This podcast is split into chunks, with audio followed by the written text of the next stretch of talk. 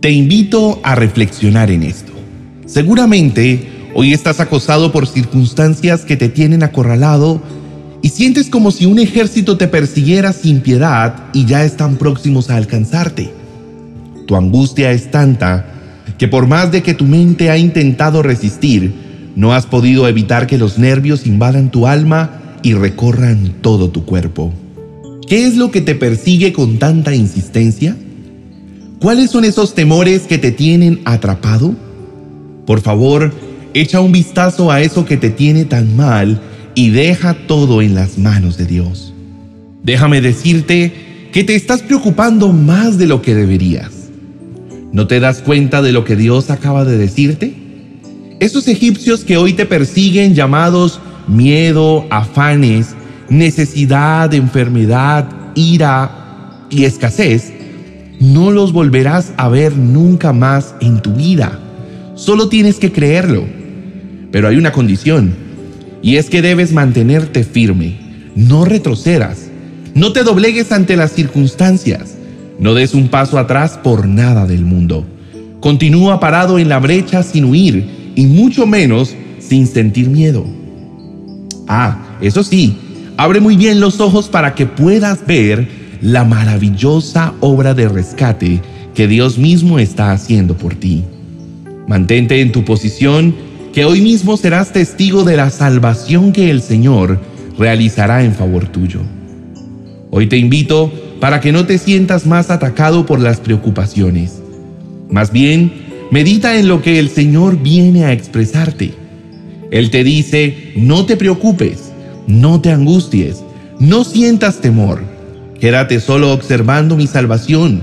Yo estoy aquí contigo. Estoy actuando para ti. Estoy peleando por ti. Estoy enfrentando lo que sea que venga por ti. Sé que salir de Egipto no será tarea fácil. A veces tu Egipto puede ser un trabajo, algo que es aparentemente bueno e incluso necesario.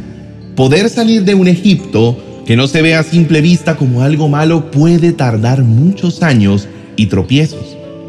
Por eso lo importante de estar tan cerca de Dios que puedas escuchar la voz del Padre para que sea Él mismo quien te guíe hacia dónde moverte, si debes quedarte donde estás o si debes dar pasos de fe conforme a su voluntad.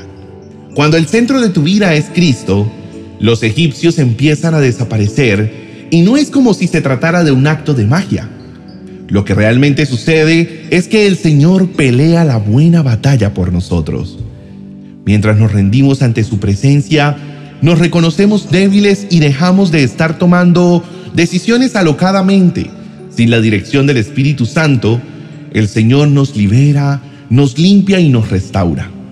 Finalmente, nada de lo que nosotros queramos hacer en nuestras fuerzas sale tan bien como cuando lo hacemos en las fuerzas del Señor. La palabra del Señor nos da una última instrucción poderosísima. Una instrucción que aparentemente se ve sencilla de realizar, pero que a muchas personas les cuesta horrores ejercerla. Y es, solo quédense quietos. A mi parecer, suena tan ligero de leer, quédense quietos, como si se tratara de no hacer nada. Pero es todo lo contrario. Quédense quietos implica tener dominio propio. Significa entrar en el descanso de Dios e incluso muchas veces aprender a saber entrar en quietud. Cuando oímos del Señor esta frase, siempre me imagino como un niño de cinco años correteando por una sala de espera. Mientras hace ruido por todo el salón con sus pies, el padre de repente exclama, quédate quieto. Inmediatamente, el pequeño entra en una lucha mental de querer obedecer a su papá, pero también de seguir saltando por toda la sala. Así somos nosotros. Nos cuesta mucho cuando nos dicen que debemos esperar o quedarnos quietos. Y más, si se trata de querer quitar de nuestro camino esos egipcios que nos persiguen, como el temor, algún pecado oculto o una situación que reta nuestro carácter. Pero querido hermano, el Señor quiere ser quien nos ayude a salir de todo esto. Lo quiere hacer porque sabe que somos limitados y que muchas veces terminamos empeorando la situación en lugar de darle una solución óptima. Por eso en este día me gustaría que me acompañes a hablar con Dios. y le digamos que nos rendimos a Él reconociendo que es nuestro amado Dios quien tiene el control de todo.